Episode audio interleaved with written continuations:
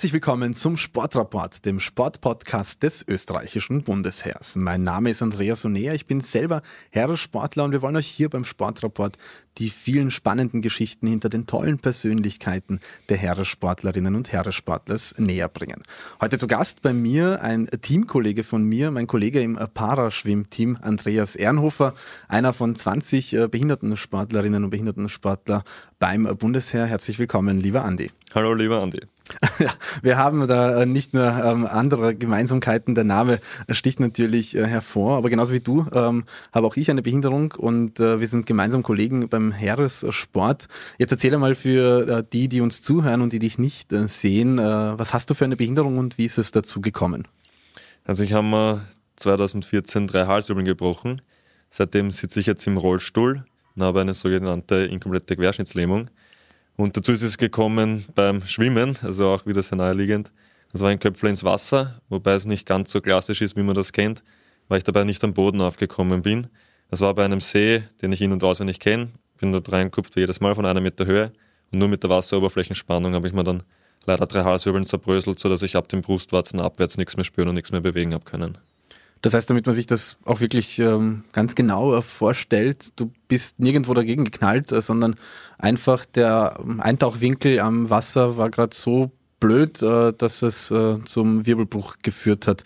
Wie wahrscheinlich ist es, dass sowas passiert? Ja, ich nehme mal an, es ist extrem unwahrscheinlich. Hoffe ich zumindest, ich wünsche es niemand anderen. Und im Krankenhaus haben die Ärzte auch zu mir gesagt, ich hätte Lotto spielen sollen anstatt schwimmen, weil der Lotto 6 wäre wahrscheinlicher gewesen. Wäre mir auch lieber gewesen, wenn ich ehrlich bin, aber beim nächsten Mal werde ich es so machen. Und es ist, wie es ist und man muss halt jetzt natürlich das Beste draus machen. Ja. Wir kennen uns natürlich ähm, besser und äh, deswegen ähm, frage ich auch äh, genauer nach, weil ich einfach weiß, dass du auch gerne ähm, und offen ähm, deine Geschichte erzählst, weil du damit auch Menschen etwas weitergeben möchtest. Wie war das am Unfallort selbst? Jetzt passiert der Unfall, du tauchst gerade ins Wasser ähm, ein. Hast du noch Erinnerungen an all das, was danach passiert ist? Wie ist es äh, dort vor Ort alles zugegangen? Ja, ich rede sehr gern offen drüber, weil ich glaube, dass andere Menschen vielleicht auch viel mitnehmen können. Weil im Prinzip, ich bin nicht der einzige Mensch, der einen Köpfler macht und es kann gleich mal wem was passieren. Für mich war es damals ein Köpfler jeder andere. Wie gesagt, das war wahrscheinlich der eine Millionste Köpfler, den ich dort gemacht habe. Von einer Meter Höhe. Es hat anscheinend nicht sollen sein. Und ich habe es auch nicht bemerkt, dass was passiert ist. Ich habe keine Schmerzen und nichts gehabt. Für mich war es dann komisch, wie ich unter Wasser war. Die Wasseroberflächenspannung, also Wasser über mir gesehen habe, die Wasseroberfläche und aber nicht hinkommen bin. Also ich wollte nach oben schwimmen, aber ich habe leider die Arme und die Beine nicht mehr bewegen können und bin deswegen nicht nach oben gekommen und habe das nicht gewusst. Ich habe das erst gemerkt, wie ich nach unten geschaut habe und gesehen, es bewegt sich irgendwie nichts. Und dann waren Gott sei Dank meine Cousins dabei und haben mich dann gleich aus dem Wasser gefischt. Und dann haben wir dann gemerkt, dass was nicht stimmt. Also ich habe die Berührungen von ihnen zwar gesehen, aber nicht gespürt. Und ich habe mich gar nicht bewegen können, eben wie gesagt Arme und Beine nicht. Und das war der Moment, wo ich wusste, es stimmt jetzt irgendwas nicht, ich weiß nicht, was es ist. Und dann hat schon die ganze Rettungskette begonnen. Das heißt, hätten deine Cousins auch nicht schnell reagiert und äh, gecheckt, dass der Andi normalerweise nicht so lang unter Wasser ist, dann hätte das alles auch noch anders ausgehen können. Ähm, also in dem Sinne auch äh, viel äh, Glück äh, gehabt. Wir freuen uns natürlich, dass äh, nichts Schlimmeres äh, passiert ist. Wie waren dann die Tage, Wochen, Monate nach dem Unfall für dich? Du warst ja ähm, relativ jung, wie das passiert ist. wie ist es dir damit gegangen? Ja, das ist extrem schwer zu beschreiben, weil natürlich sehr viel auf einmal auf mich zugestoßen ist. Ich war damals 17 Jahre alt. Ähm, ja, was für mich so komisch ist, weil mich viele Leute fragen, ob ich dann traurig war oder ob ich geweint habe. Das war für mich ganz komisch. Ich war dann im Krankenhaus auf der Intensivstation natürlich nach der Notoperation. Und mich haben dann relativ schnell viele Leute besucht, also die Familie, die engsten Freunde. Und das war so komisch, weil alle, die mich besucht haben, die haben mich halt auf der Intensivstation gesehen. Ich habe mich nicht bewegen können und die haben dann zum Weinen begonnen, viele halt. Und es war dann so, dass ich, der eigentlich der Betroffene war, dann die Leute, die mich besucht haben, trösten habe müssen. Und ich habe halt sagen müssen, es ist nicht so schlimm und mir geht's gut und ich habe keine Schmerzen. Und so, und das ist halt irgendwie komplett komisch, weil eigentlich die kommen sind, dass sie mir Mut zu sprechen. Und das hat mich dann auch irgendwie bestärkt, weil ich dadurch auch mir selber dann eingeredet habe, mir geht's gut und so. Und ja, und durch die Unterstützung von Freunden, Familie und meine Feuerwehrkameraden, die mich auch sehr viel besucht haben im Krankenhaus, habe ich es dann Gott sei Dank geschafft, dass ich in der Reha wieder sehr viel weitergebracht habe und sehr viel aus meinem Körper rausholen habe können. Du hast ja vorher gesagt, ähm, dass du unter Wasser gemerkt hast, dass du weder Beine noch Arme bewegen konntest. Ähm, jetzt kannst du aber deine Arme ähm, wieder bewegen. Wie funktioniert das genau, dass da Funktion äh, zurückkommt oder dass man diese wieder erlangt? Äh, ich nehme an, das hat auch viel mit der Therapie in der Rehabilitation äh, zu tun. Wie war das bei dir? Ja, das ist mit dem Wirbelkanal ganz kompliziert. Also das sind sehr viele Leitungen in unserer Wirbelsäule und je nachdem, was da jetzt beschädigt ist und was nicht, kann man dann sich spüren, bewegen, was auch immer. Ich habe das Glück, dass bei mir das Rückenmark nicht komplett durchtrennt war. Dann hätte ich sehr wenig Chancen, sondern dass zumindest ein paar Verbindungen noch geblieben sind. Und so kommt dass ich jetzt mittlerweile auch die Arme wieder relativ gut bewegen kann. Ähm, ja, es war sehr viel Therapie. Also ich habe direkt nach meinem Unfall ein halbes Jahr Reha gemacht und seitdem jedes Jahr mindestens einen Monat, immer in den Schulferien, weil ich damals noch Schüler war. Und ja, Gott sei Dank durch viel Therapie und harte Arbeit. Ich habe auch gute Voraussetzungen gehabt, muss man dazu sagen. Ich war jung, ich war motiviert, ich war sportlich. Das hat alles natürlich für mich gesprochen. Und so ist es gekommen, dass ich mich dann wieder zurück ins Leben arbeiten habe können. Du ähm, hast jetzt auch die Therapie angesprochen. Ähm, das ist auch der Grund, warum du zum Schwimmsport gekommen bist. Wie ist das äh, genau passiert? Wie ist das abgelaufen? Eigentlich gar nicht gleich direkt, sondern zuerst habe ich Rollstuhlrugby gespielt, was auch eine sehr coole Sportart ist. Aber irgendwann hat dann mein Physiotherapeut zu mir gemeint, das ist ein bisschen widersprüchlich, dass wir jede Woche trainieren, dass ich irgendwann vielleicht sogar aus dem Rollstuhl mal wieder rauskomme. Und dann in meiner Freizeit trainiere ich die Muskulatur fürs Rollstuhlfahren. Das hat mir dann zum Nachdenken irgendwie gebracht. Und dann habe ich euch am Weißen Hof kennengelernt, den Schwimmverein, habe dann da mittrainieren dürfen und das hat mir sehr viel Spaß gemacht. Die ersten Erfolge waren Gott sei Dank relativ bald da, was natürlich als Sportler immer motivierend ist. Und dann habe ich dann die Entscheidung treffen müssen, irgendwann Rollstuhlrugby oder Schwimmen. Habe mich dann für Schwimmen entschieden, Gott sei Dank, heutzutage. Und ja, es macht mir sehr viel Spaß und ich bin auf dem richtigen Weg zurzeit. Jetzt ähm, ist es für mich immer faszinierend, wenn ich mit Menschen zu tun habe, die einen Unfall hatten, zum Beispiel beim Snowboarden und dann werden die Profi-Snowboarder. Ja? Oder jemand hat äh, einen äh, Unfall beim Schwimmen und dann wird der Schwimmer. Ja? Wie kann man sich das als ähm, Nicht-Sportler oder Nicht-Sportlerin vorstellen, dass man genau das macht, wo man sich eigentlich die Behinderung angeeignet hat? Wie war das bei dir? Ich glaube, man muss ein bisschen verrückt sein. Das sowieso aber einfach keine Angst haben. Also bei mir war es ja so, dass ich den See gekannt habe. Ich war dort jeden Sommer, weil meine Oma dort ein Haus hat. Und ich habe dort so, so, so viele schöne Erinnerungen mit meinen Freunden, Familie. Und ich wollte das alles nicht von dem einen negativen Event überschatten lassen. Und so ist es auch gekommen, dass ich wirklich auf den Tag genau ein Jahr nach meinem Unfall wieder dorthin gefahren bin zu dem See. Habe mich damals noch nicht so gut bewegen können, durch habe mich die Freunde mehr dorthin gebracht, sage ich jetzt einmal. Aber mir war es ganz wichtig, dass ich am Tag genau ein Jahr danach dort wieder ins Wasser gehe. Und weil ich einfach wieder die positiven Verbindungen zu dem Ort haben wollte. Und auch das Wasser hat mir im Prinzip nichts getan. Also das war einfach ein blöder Winkel auf die Wasseroberfläche. Das Wasser selber kann jetzt nichts dafür und ich brauche jetzt nicht auf das Wasser der ganzen Welt böse sein. Und so bin ich jetzt beim Schwimmen gern im Wasser und habe das Richtige für mich gefunden, obwohl es damals leider der Auslöser für meinen Unfall war. Und es trägt dich ja in dem Sinne jetzt äh, zu neuen Erfolgen. Dazu kommen wir gleich. Jetzt hast du angesprochen, du warst noch Schüler, ähm, wie der Unfall passiert ist. Ähm, jetzt äh, dann äh, mit, mit 17 den Unfall zu haben, nach einer harten Reha wieder in den Alltag einzusteigen. Wie war da die Umstellung für dich, ähm, jetzt mal abgesehen von Sport und Therapie, wirklich im Lebensalltag mit deiner Behinderung ähm, ähm, das Leben jetzt anzugehen? Ja, es war extrem schwer. Also ich war ja zuerst mal ein halbes Jahr auf Reha, hätte eigentlich noch länger bleiben sollen aber ich wollte unbedingt wieder ins Schuljahr einsteigen, weil ich einfach meine Freunde nicht verlieren wollte und auch die Schulklasse nicht. Und habe damals die Reha dann in Absprache mit den Ärzten sozusagen unterbrochen, ich will nicht sagen abgebrochen, sondern unterbrochen. Bin in den, im Semester in die Schule wieder eingestiegen, was extrem hart war, weil ich habe ein halbes Jahr in der vierten Klasse ATL verpasst. Kann man sich denken, dass da einiges passiert. Habe dann die Sachen mitmachen müssen, aber alles nachmachen müssen, also das war ein Wahnsinn. Hat die Unterstützung von den Freunden, habe ich das dann halbwegs gut geschafft bin in den Sommerferien zwei Monate wieder auf Reha gewesen, wieder trainieren, dann wieder in der Schule weitermachen. Also es war eine sehr harte Zeit. Ich habe wenig Zeit für mich gehabt. Das war wirklich nur Lernen und Übungen, Therapie machen. Ich würde es auch selber nicht mehr so machen. Ich würde es auch niemandem empfehlen. Man soll sich zuerst die Zeit für die Therapie nehmen und wenn man ein Jahr in der Schule verliert, ist es auch egal. Andere verlieren das Jahr, weil sie nichts lernen, noch schon so. Ich war damals so ehrgeizig, wollte unbedingt mitmachen, habe es Gott sei Dank geschafft, habe dann mit meiner Klasse wirklich maturiert, sogar mit einem guten Erfolg. Gratuliere und dazu. Danke. Und ja, es war sehr hart, es war sehr viel Arbeit, aber ich bin froh, dass ich jetzt am Ende dann geschafft habe. Und dann ähm, ist es ja relativ äh, rasch und schnell gegangen mit den Erfolgen äh, bei dir. Du hast äh, angefangen mit ähm, nationalen Wettkämpfen, dann erste internationale Wettkämpfe und gleich bei deinem ersten äh, Großereignis bei der Europameisterschaft 2018 ähm, habe ich ja hautnah miterleben dürfen und, und äh, dich anfeuern äh, dürfen. Am Beckenrand hast du die Bronzemedaille gewonnen. Wie war das für dich gleich beim allerersten Mal, wo man wahrscheinlich selber keinerlei Erwartungen hat oder selber nicht weiß, was man erwarten soll, ähm, gleich am Podium zu stehen? Es war unglaublich. Es ist, man kann es mit Worten nicht beschreiben. Ich kann es nur versuchen. Ich bin zu der Europameisterschaft hingekommen als kompletter Neuling, weit, weit weg von einem Medaillenkandidat. Mein Ziel war, dass ich bei einem Bewerb vielleicht irgendwie das Finale erreiche, weil ich einen guten Tag habe. Ich habe es dann sogar bei allen Bewerben ins Finale geschafft und eben bei 50 Meter Brust die Bronzemedaille. Und ich schlage am Ende an und die Leute, die uns hören, sehen jetzt das Bild im Hintergrund leider nicht. Das beschreibt den Moment ziemlich gut, wie ich das Glück in den Augen habe, mich unendlich freue. Keine Kraft mehr in den Armen, aber es ist einfach die Freude, die so groß ist, dass man sich dann freut. Und ich habe dreimal überprüfen müssen auf der Anzeigetafel, ob ich jetzt wirklich den dritten Platz habe. Und das war unglaublich schön. Und das war auch der Punkt, wo ich dann für mich nachher entschieden habe, dass ich jetzt das Schwimmen wirklich hauptmäßig machen mag. Ich habe ja studiert nebenbei noch. Und das war der Punkt, wo ich sage, dass das Schwimmen quasi mein Studium überholt hat. Dass ich quasi jetzt wirklich das mache und das Studium nebenan steht und jetzt das Schwimmen mittlerweile sogar mein Hauptberuf ist, Gott sei Dank.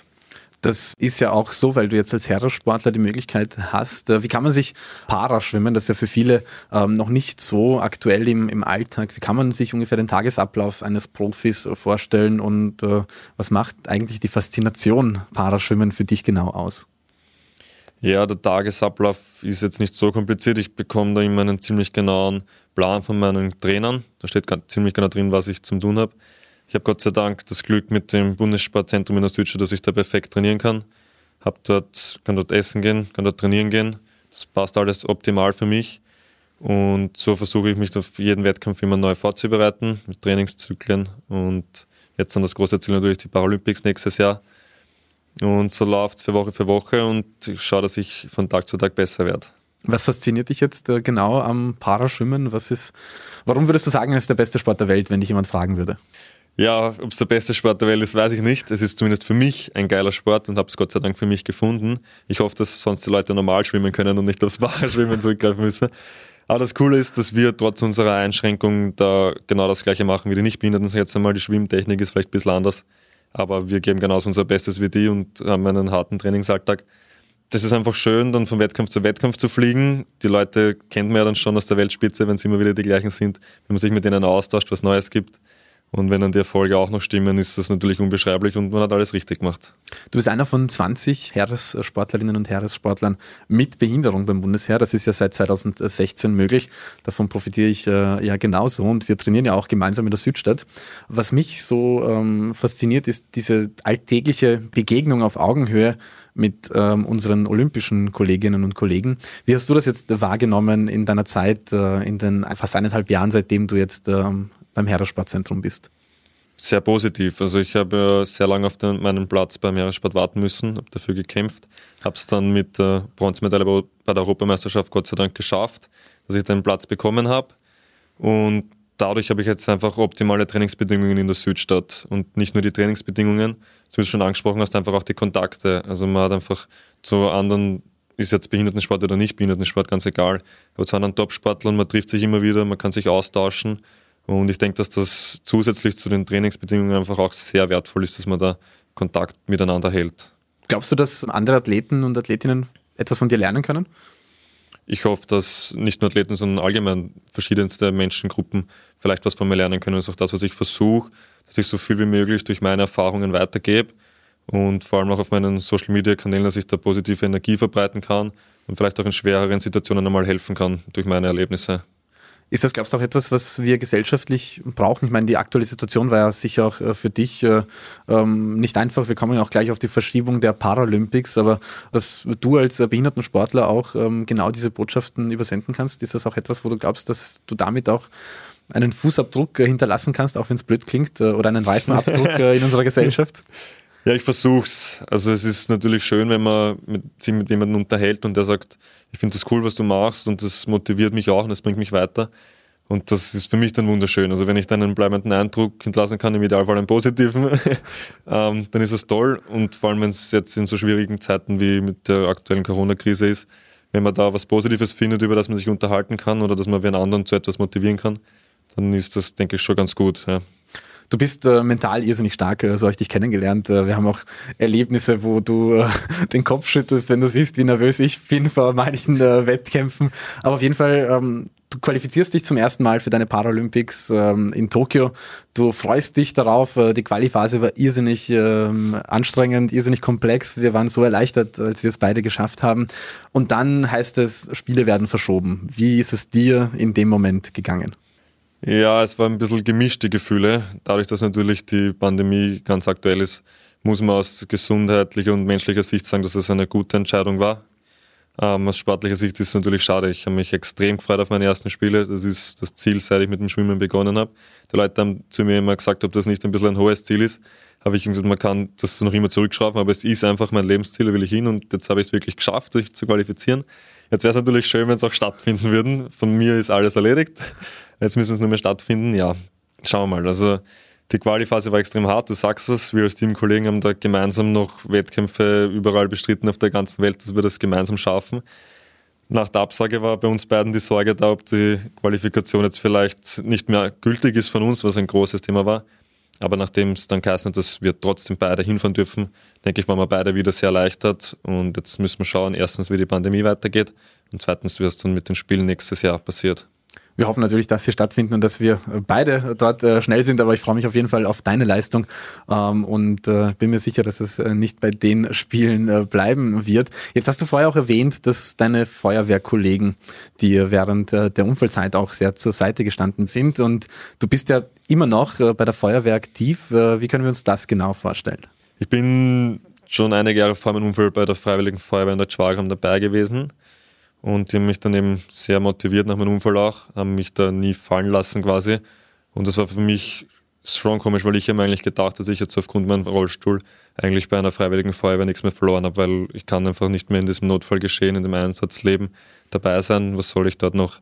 Also war überhaupt nicht so. Die haben mich voll mitgezogen, mich motiviert und mittlerweile dann jetzt sogar vor ein paar Jahren eine Verantwortungsposition geben bin jetzt dort Sachbearbeiter für die Öffentlichkeitsarbeit. Also alles, was mit Öffentlichkeitsarbeit zu tun hat, übernehme ich. Ist das jetzt die Presseaussendung von größeren Einsätzen, Pressekommunikation am Einsatzort, unsere Homepage, unsere Social Media Kanäle. Das mache ich alles. Und für mich ist die Feuerwehr einfach unbeschreiblich. Also von meiner Seite aus würde ich auf keinen Fall aufhören. Ich bin froh, dass sie mich auch behalten haben nach meinem Unfall, sage ich jetzt einmal, dass ich jetzt auch eine Aufgabe habe, die sinnvoll ist, wo ich wirklich was machen kann. Und es ist sogar so, dass ich jetzt nach meinem Unfall sogar schon wieder bei einem Einsatz dabei war und in der Einsatzleitung helfen habe können. Also auch das ist nicht so möglich, was ich gedacht habe. Was, was war denn dafür alles äh, zu verändern, damit es eben nicht unmöglich ist? Weil auf den ersten Blick würde man sagen, ja, das geht halt nicht mehr. Man kann nicht mehr ähm, als Rollstuhlfahrer beim Einsatz dabei sein, weil der Einsatz wahrscheinlich nicht so konzipiert ist, dass es funktioniert. Was habt ihr ändern müssen, damit es möglich gemacht wird, damit du erstens jetzt äh, bei den Einsätzen auch dabei sein kannst, aber zweitens auch deine Verantwortungsrolle in der Freiwilligen Feuer übernehmen konntest? Bei meinem ersten Einsatz war das eigentlich ein bisschen ein Zufall, weil ich gerade zufällig im Feuerwehrhaus war wie die Alarmierung reinkommen ist. Und für meine Kameraden war das sofort klar, dass sie mich mitnehmen am Einsatz. Sie haben mich geschnappt, haben meinen Rollstuhl und mich ins Einsatzleiterfahrzeug gesetzt, sind mit mir zum Einsatzort gefahren und ich habe dann dort das Einsatzleiterfahrzeug besetzt. Und mittlerweile ist es so, dass wenn ich eine Alarmierung bekomme, dann zu größeren Einsätzen selber privat hinfahre mit meinem Auto und habe dann die Sachen, die ich brauche, in meinem Auto mit und komme dann so zum Einsatzort und kann dann dort entweder helfen, in der Einsatzleitung unterstützen oder eben die Pressekommunikation, je nachdem, was gerade anfällt und kann so Gott sei Dank voll meinen, meinen Beitrag leisten. Aber das, das klingt so, als wäre jetzt gar nicht äh, die Umstände oder die Rahmenbedingungen so essentiell, sondern eigentlich nur der Wille. Ja? Also deine Kollegen packen dich und äh, nehmen den Rollstuhl mit und hauen dich in, den Einsatzwagen und du bist halt dabei. Also wenn der Wille da ist, äh, dass man das möchte, dann funktioniert das sehr wohl. Glaubst du, dass wir das äh, als Gesellschaft auch in anderen ähm, gesellschaftlichen Lagen genauso bräuchten, diesen Willen, ja, die packen wir mit und das geht? Auf jeden Fall, ja. Und das ist auch sicher was, was mir geholfen hat, weil ich das eben bei der Feuerwehr gesehen habe. Wie ich den Rollstuhl für mich dann gehabt habe, war für mich schon vieles unmöglich, muss ich ehrlich sagen, weil ich jetzt nicht mehr gehen habe können und was halt einfach viel nicht mehr gegangen ist. Aber bei der Feuerwehr war nie irgendwas, das ich wo nicht mitfahren hätte können. Sei es jetzt ein Einsatz, sei es irgendeine Ehrung irgendwo, sei es irgendein anderes Event, wo wir als Feuerwehr auftreten. Es war nie die Frage, ob ich mitkommen kann oder nicht, sondern ob ich mitkommen will oder nicht. Wenn ich gesagt habe, ich will mitkommen, haben die irgendeinen Weg gefunden. Und wenn es mich zum Beispiel haben wir eine Tierretterauszeichnung bekommen im Wiener Rathaus und haben mich die dort die Stiegen rauftragen. Also es ist einfach, es gibt nichts, was nicht geht, wenn ich mit der Feuerwehr unterwegs bin. Da bin ich sehr froh, das hat mir dann auch sehr geholfen. Und seitdem sehe ich die Dinge auch anders. Ich sehe mich jetzt nicht unbedingt sehr eingeschränkt mit meinem Rollstuhl. Ich bin froh, dass es mir gut geht und dass ich alles machen kann. Und das kann natürlich auch den Menschen in anderen Situationen helfen, dass man vielleicht nicht in erster Linie eine Ausrede für irgendwas findet mit, okay, da ist eh das und das nehme ich als Ausrede und dadurch habe ich alles nicht machen können, dass man vielleicht zwischen den vielen möglichen Ausreden was findet, irgendeine Begründung, dass man das vielleicht doch kann mit der sich motiviert, das vielleicht irgendwie dann durchzuziehen oder zumindest zum Probieren.